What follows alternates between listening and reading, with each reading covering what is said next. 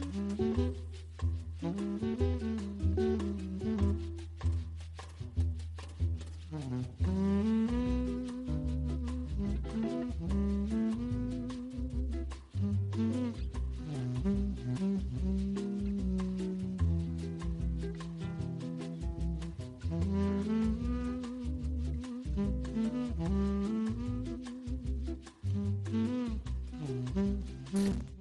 Kaixo, atzaldeon ondi etorriak eh, beste egun batez, arratzalde batez, e, gure el encantador de palabras irratzaiora, ba, arratzaldero egiten dugu moduan, ba, gure liburuak eta gure idazleak konduten harturik. Gaur, ba, Kataluniatik datorren idazlean, naiz eta mundu zabalean Europan biziakun Natalia Romani izango dugu gure konbidatzaia eta ba, nostalgiaren historia ere horrela berak izenbetzen duen liburua bera Tarragona jaiotakoa dugu, eta baita gero, ba, Roman, Eskopin, Sarajevoen bizitakoa, eta gaur batez ere Brusela eta Parisen artean bizi da bertan lan egiten duelako. Eta, bueno, ba, hortxe Pembrokeko Unibertsitatera eramango gaitu, eta horre ba, maitasunezko mundua izango da, eta baita ere jakintasuna, amatasuna, emakumea, guzti hori. Buenas tardes, amigas, amigos, bienvenidos una tarde más al Encantador de Palabras en la sintonía de Radio Popular para hablar de libros de literatura como todas las tardes. Y pues hoy tenemos, eh, bueno, pues el placer de hablar con Natalia Romaní y el libro La historia de la nostalgia, publicado por Catedral en su edición en castellano y Universe en la edición en catalán. Y bueno, pues de qué vamos a hablar, de todo eso que queremos hablar hoy. Hay, mm, bueno, pues quizás dicotomías que parecen que nos llevan a elegir a veces entre la razón o la emoción, entre la racionalidad o los sentimientos, hasta qué punto uno puede ser feliz, o si esa felicidad pues va unida a la de los demás, si, si provoca envidia, si puedes rechazar la pasión, si la maternidad define o no a las mujeres y a la vez si quien no pensaba o no paría puede terminar siendo y convirtiéndose en madre por mor de las circunstancias, quizás de la mano de Claudio Magris y de la y de su Danubio como Sara podríamos entender mejor Europa, los Balcanes, la guerra, la posguerra sobre todo el lenguaje, la creación de la memoria. De todo eso pretendemos hablar hoy para hablar de este libro, La historia de la nostalgia, publicada en Editorial Catedral. Eh, Natalia Romani, buena tarde. Arrachaldeón, buenas tardes. Gracias por estar con nosotros. Eh, muchísimas gracias, buena tarde. Bueno, eh, a mí me gustaría empezar por, por decir si esa dualidad entre las emociones y los sentimientos que desde la primera página lo, percibes, ¿no? Eh, es, esa cuestión entre la razón y esos sentimientos son tan opuestos o de alguna manera podrían ser también complementarios. ¿Cómo, cómo lo ves? No, eh, tienen que ser complementarios, tienen que ser complementarios porque incluso hasta, hasta un nivel, digamos, eh, neurológico lo son. no puedes ponerle un bisturí a las personas y dividirlas en dos eh, de forma cartesiana entre razón y corazón. El problema, en todo caso, está en que eh, vivimos en una época en el que el yo, en el que nuestras emociones ocupan tanto espacio que nos creemos que todo aquello que, que, es para nosotros fundamental lo es para el resto de la humanidad también. Y hemos dejado de tener en cuenta al otro. El otro, que es la razón esencial de la literatura, que es comprender a los demás, eh, ha dejado de estar en, nuestras agendas. Lo único que nos importa somos nosotros mismos. Perdón, porque tengo un poco de tranquila. y yo planteo exactamente esa necesidad de comprender al otro y de basar tu propia felicidad en la felicidad de los demás. Mm. Bueno, eh, me gustaría leer este, este fragmento que dice así, mientras tanto, Emilia pensaba que podían continuar así hasta el final de sus vidas, fingiendo mm, que no se veían, fingiendo que no se oían. Pero la vida no está hecha para disimular. Los árboles no fingen que tienen hojas, ni las arañas fingen que tejen telas. La vida no está hecha para fingir que no existe. El silencio puede ser infinitamente más ruidoso que el grito. Bueno, eh, a mí me da la impresión de que toda la novela estamos hablando de, intentar entender la vida y por qué actuamos en esta vida, pero de una manera que también en búsqueda de la verdad. Parece que nunca se puede huir de, la, de las circunstancias del mundo, de la vida, ¿no? Aunque esas circunstancias son a veces pues, tan difíciles como los que va a vivir nuestra protagonista Sara en su caso. No, no, no se puede huir, pero sobre todo hay un elemento que me parece que es fundamental. Lo que necesitamos es información. Sí, sí. Necesitamos información. Fíjate que cuanta más, yo soy de los que opino que cuanta más información tienes, más difícil te es odiar a los demás. Más difícil te es no comprender al otro. La literatura ha sido durante, desde casi siempre, yo creo, la mejor manera, o sea, desde, desde Homero, si queréis, la mejor manera de entender, el mundo, no de conocerlo. Conocerlo son las ciencias. Y ahí necesitas como cuantos, eh, una mentalidad muy, muy, un análisis crítico, etcétera. Pero comprenderlo, que es ese acto de, de, generosidad muy humano, la literatura es un instrumento, a mi entender, eh, fundamental. Pero necesitamos una literatura también que nos informe, que nos dé más allá de, nos dé más allá de este tipo de Em, que yo estoy, a ver, que yo no critico absolutamente nada, que todo el mundo tiene derecho a leer y a escribir y cuanto más se lea, más se escriba, mejor. Pero es verdad que hemos entrado en un mundo en el que, en el que la literatura que te obliga a reflexionar, que te da elementos de análisis, eh, empieza a ser considerada dentro de una categoría de literatura como difícil o densa. Y eso no es, no es así, no es así. O sea, eh, yo, yo en todo caso, mi intención al escribir este libro era no juzgar a nadie, sino poner unos personajes en unas situaciones que son bastante cotidianas. Son decisiones que tenemos que tomar al fin y al cabo um, de, muchas veces en nuestra vida.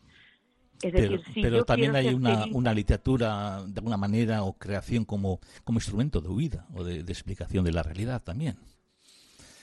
Es que no sé hasta qué punto, sí, Esa lectura que dices, esa voz interior, la, esa escritura, que nos imponemos una, una, una narrativa a nosotros mismos. pero, ¿sí? pero tú no, o sea, a ti no sé si os ocurre, pero vamos, o sea, la voz interior, esta, este lenguaje interno nuestro, que esta logorrea continua que tenemos aquí dentro, la lectura es maravillosa porque es, es ese palabrerío cesa. Ese palabrerío que a veces incluso es muy negativo con uno mismo, cesa y, ese lugar lo ocupa la voz del escritor. en ese momento es cuando el libro te, te, te, te absorbe completamente. Dios, ese, ese momento es único, eso es maravilloso. Cuando un libro consigue hacer eso, eso es casi magia pura.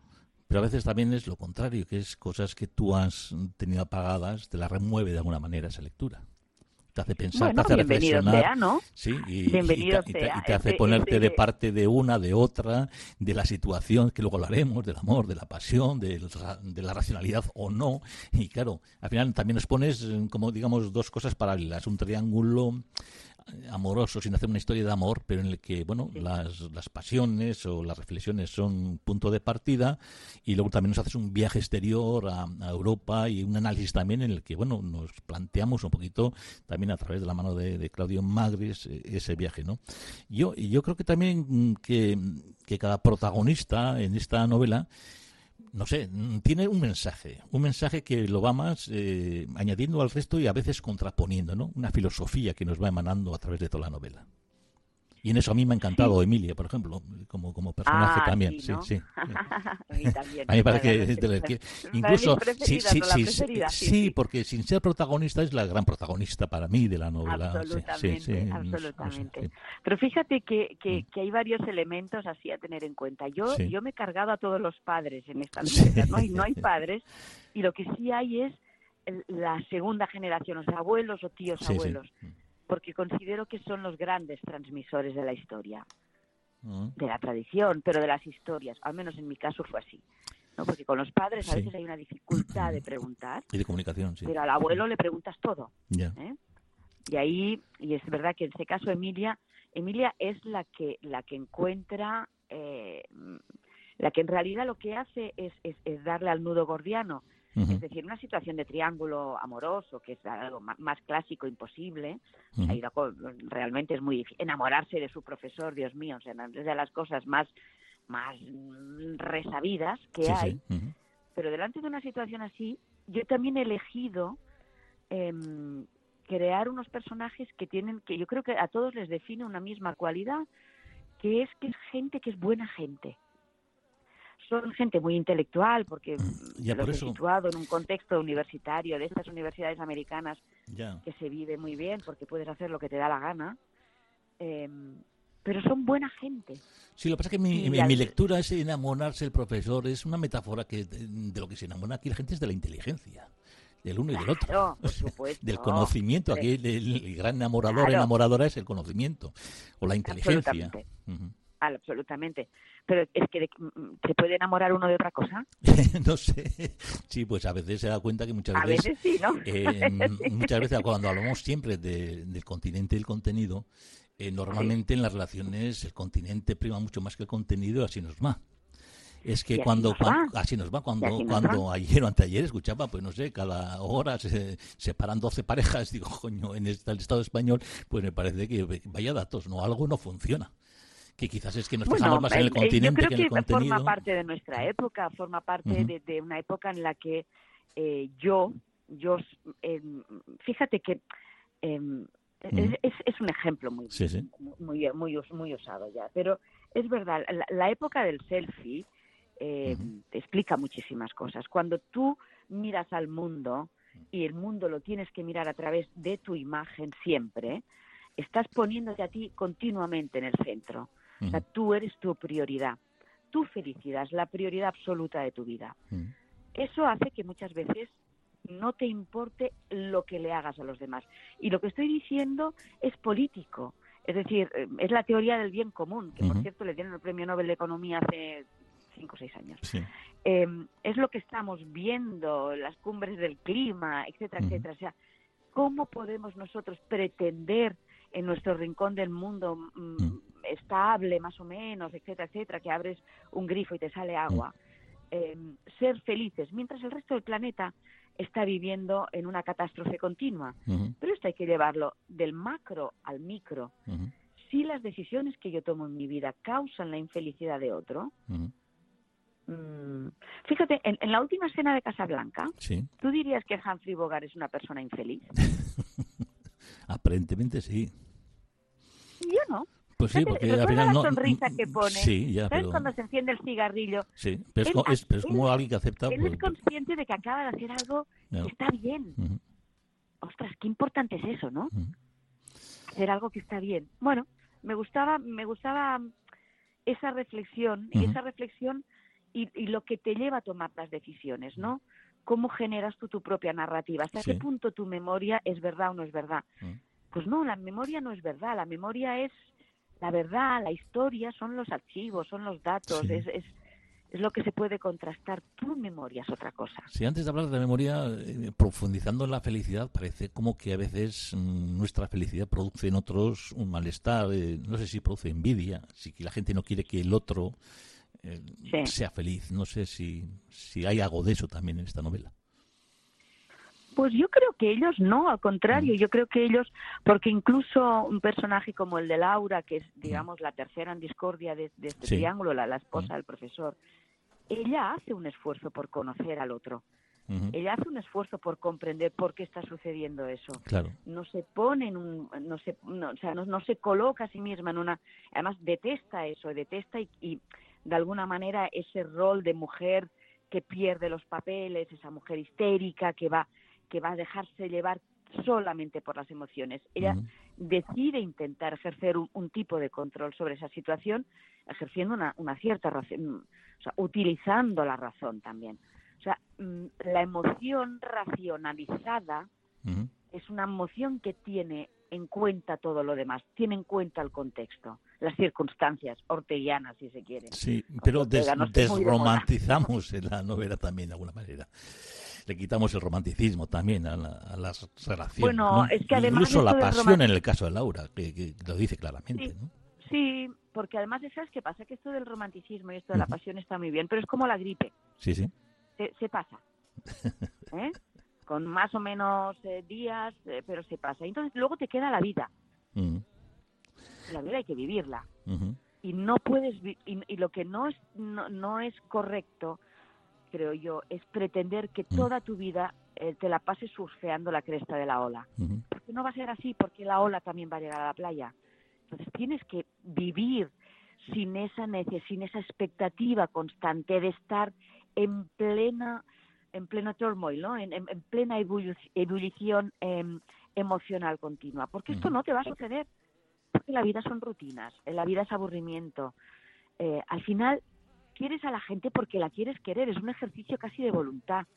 Y ahí la razón es importante. Muy importante. ¿Crees que esas emociones controlan la vida o crees que somos capaces de racionalizarlo y no dejar que las emociones nos controlen? Eso es un signo de madurez. Eh, ¿Cómo lo ves?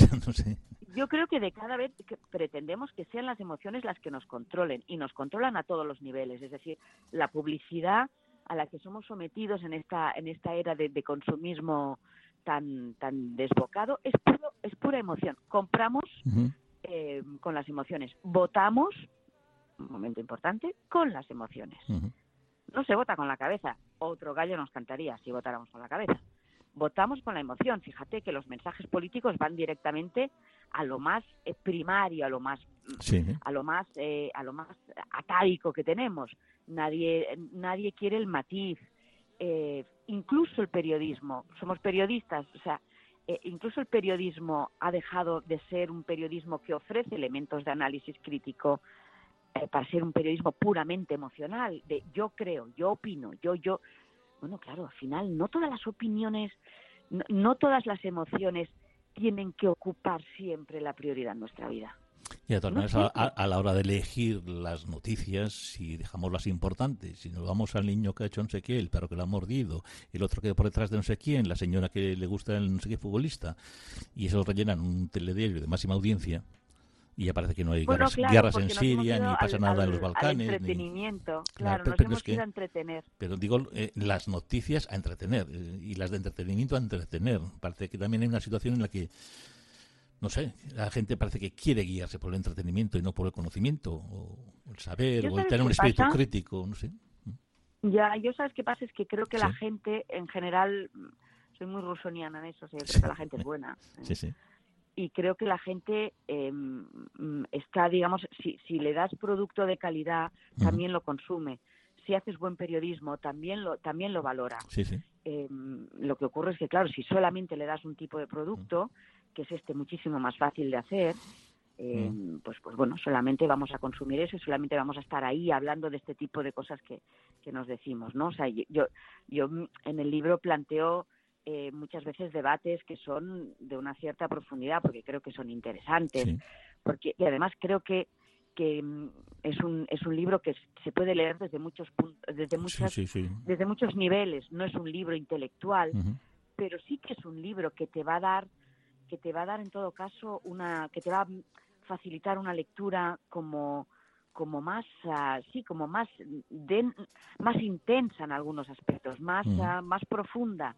Vas a salir de la puramente acción.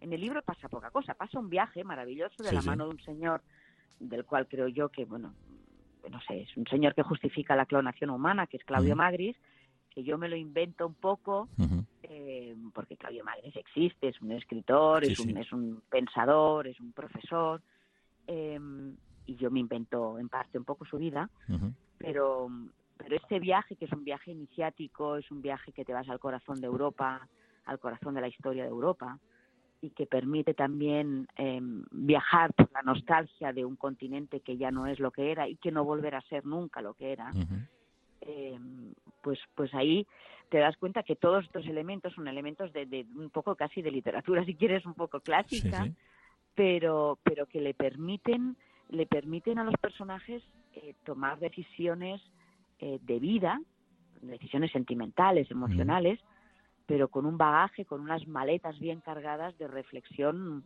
muy racional. Digamos. Este, este, era un poco el juego que yo quería establecer. Entre las, sí, entre las reflexiones que, que, aparecen también, me, parece interesante el de, de, la maternidad y la no maternidad. No sé si hay un planteamiento ahí. Y también se junta un poco la, la intelectualidad con, el, con la no maternidad. No sé, si es un planteamiento feminista, de mujer, de actualidad, mm, no sé cómo lo ves. Está de actualidad eso, ¿no? Yo, yo, yo, no, yo no soy madre. Entonces, es verdad que em, el, lugar que ocupamos las mujeres sin hijos es un lugar muy extraño en esta sociedad, porque, porque la hipermaternidad pues, forma parte de este de esta agenda, digamos, mediática, política, este, este, esta juerga de redes sociales, etcétera. las hipermaternidades, las mujeres que se reivindican mucho a través de la maternidad. Luego están, bueno, luego estamos las demás que, ocupamos un silencio porque no parece que no puedas. Estamos también en este momento de debates como muy identitarios en el sentido, me, atrevo más a decirlo en el sentido francés, sí. ¿no? Es decir, las mujeres que no somos madre tenemos derecho a hablar de la maternidad, eh, los, las personas que no somos de raza eh, que somos de raza caucásica o raza blanca, podemos hablar de racismo, los no judíos podemos hablar de antisemitismo, aquí, o los no musulmanes podemos hablar de islamismo radical. Bueno, ¿eh? Mm, lo digo porque yo, yo como sabes que vivo, vivo parte de mi vida en, en, Francia, esto es un debate ahora muy, muy actual, porque realmente te expulsan de, de, conferencias, literalmente. ¿eh? Pero casualmente otra mujer que, que, la vida la pone en una maternidad sin haberlo deseado, o sea, por, una, por un accidente, digamos. Sí. Entonces lo pones también, entonces está la siguiente, ¿no? Es decir, bueno, y aunque no quieras ser madre, aquí tienes que ser madre porque sí, porque te ha tocado. Ahí le toca, a ella le toca asumir esa responsabilidad y durante el libro se ve cómo ella gestiona esa distancia, ¿no? Como ella, como ella no, no, la, dificultad que tiene muchas veces de intentar comprender lo que la criatura está, está sufriendo. Aparte ella, Emilia, estamos hablando de ella, es la tía abuela, es, es, es una psicoanalista mm. y, y, bueno, utiliza su, su, su profesión para, para mm. entender con claves del psicoanalismo un poco clásico mm. eh, cómo, cómo está articulando la pequeña, cómo está articulando el duelo, por ejemplo, ¿no? el duelo que es un bueno que es algo por lo que más o menos todos deberemos más o menos no todos acabaremos pasando en algún momento en la vida eh, y para el que nadie nos prepara tampoco ya. ¿Eh? no en ese sentido no tenemos asignatura de eso en mm. ninguna en ninguna facultad y en ninguna escuela.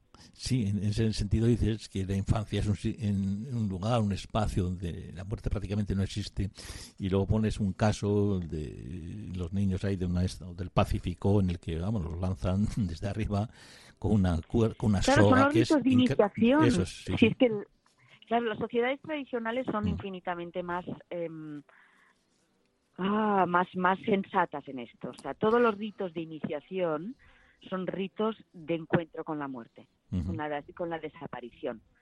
Eh, y ahí eh, hay todo un ritual que acompaña al, chico, en este caso suelen ser los hombres de la tribu, pero también los hay para las mujeres, los acompaña de tal manera que los encuadra para que sepa vencer a la muerte, sepa vencer al miedo, básicamente, no a la muerte, pero sí al miedo a morir. Y una vez has vencido al miedo a morir, puedes vivir. Nosotros esa época, que, que además ocurre en, las pubertades, las adolescencias, etcétera, eh, hiperprotegemos a nuestros hijos, pero los, los, los ponemos ahí, bueno, entramos en, en, en, esas tonterías de consentirles absolutamente todo, etcétera, etcétera, eh, y no entendemos lo que está pasando, mm. no entendemos y no les damos elementos para, para saber, mm, elementos para poderse luego eh, salir al mundo y, tener miedo, superarlo, tener frustraciones, superarlas, tomar decisiones duras, pero si esa decisión dura es para, es para un bien común, seguramente la tienes que tomar por encima de tu propia felicidad. Fíjate que lo que estoy diciendo eran cosas que nuestros eh, nuestros padres, nuestros abuelos supieron hacer en su mayoría. Uh hacer en momentos durísimos. Han tenido, los míos en particular, yo soy hija de padres mayores, vivieron una vida, tuvieron una vida muy dura y tomaron las decisiones correctas. Yo no sé si sabría hacerlo ¿eh? en su lugar, Es, es bonita la frase que dice ella, la tía, como decimos, que es la muerte me regaló una vida, ¿eh? la de los padres de, de Sara. ¿no? Sí. Es, es preciosa esa, esa reflexión que hace la muerte me regaló una vida, porque al final a ella le cambia toda la vida también. Y tiene que vivir la, la, vida de otros, la de los padres de, de Sara. Las que han Aparte que ella es también una niña abandonada por mm, circunstancias políticas, porque su mm. padre decide quedarse en Berlín. Eh, en un acto de responsabilidad, otra vez en un acto racional, decide ofrecerle a su hija la posibilidad de vivir y la envía a Estados Unidos. En un momento, em, estoy hablando en un momento en el que los nazis ya están en el poder, pero en el que no nadie o muy pocos veían el peligro que significaba quedarse en Alemania o quedarse en Polonia o quedarse en, en Checoslovaquia, quedarse en cualquiera de esos lugares, porque eso le pasó a, millones de personas, porque creían que no les tocaría a ellos. Porque en el año 38, en el año 39, mm. cuando se podía aún eh, salir pagando salvoconductos, etcétera, pero se podía uno escapar, muchos no lo hicieron porque pensaron que eso no ocurriría. Em, bueno, em, el padre de Emilia, que sí lo ve, un buen alemán, como el título de, la película, un buen alemán, él decide quedarse porque él es médico y decide quedarse al lado de, sus enfermos. Es la música de Gustav, Gustav Mahler para hablar de Europa. Es que solamente nos quedan tres o cuatro minutos para decirnos agur, pero eh, antes de eso, eh, quizás hablar de los Balcanes que nos ha marcado a todos. No sé, yo honestamente, cuando he ido por ahí, la verdad no me siento ni europeo ni igual que los europeos, o sea, no me siento, o sea, no no encuentro mi, identidad por ahí, ¿no? Digo, algo habrá que hacer, pero bueno, por ahora, desde luego intentar educar, intentar comprender, pero no sé, tú que estás ahí, no sé qué representa todo eso, pues, sobre todo la, la posguerra, que yo me sentía como no mal mirado, pero te miraban con una no sé, con ellos te miraban con, un hartazgo, con un, hartazgo profundo, con una decepción continua que tiene, lleva, lleva ahí 400 años, cada uno con su razón, el mundo ortodoxo con la suya, porque sufrió eh, el ataque del Imperio Otomano, etcétera, etcétera, los, los bosnios, eh, en fin, qué decir, los abandonamos a su suerte los croatas no voy a entrar porque jugaron un rol un rol muy particular en todo esto. Eh, yo creo que te miran con un profundo hartazgo pero en todo caso si mm. los Balcanes significa algo y, lo podemos extrapolar a nivel eh, europeo incluso a nivel de esta península ibérica en la que vivimos es el la la, la cesa, eh, o sea, el cese de funciones del mundo intelectual europeo. O sea, el intelectual europeo no existe. Y, sin ellos, em, Europa no tiene mucho sentido, la verdad. Entonces, yo encuentro que el debate intelectual, aún quedan en Francia gente que piensa, em, bueno, eh, estoy siendo un poco categórica porque nos quedan tres minutos, pero sí. pero sí es verdad que, que las voces intelectuales que deberían ponernos en estado de alerta, que deberían hacernos em, salir a la calle, deberían hacernos movernos contra lo que está ocurriendo, estamos todos como anestesiados y nadie dice nada.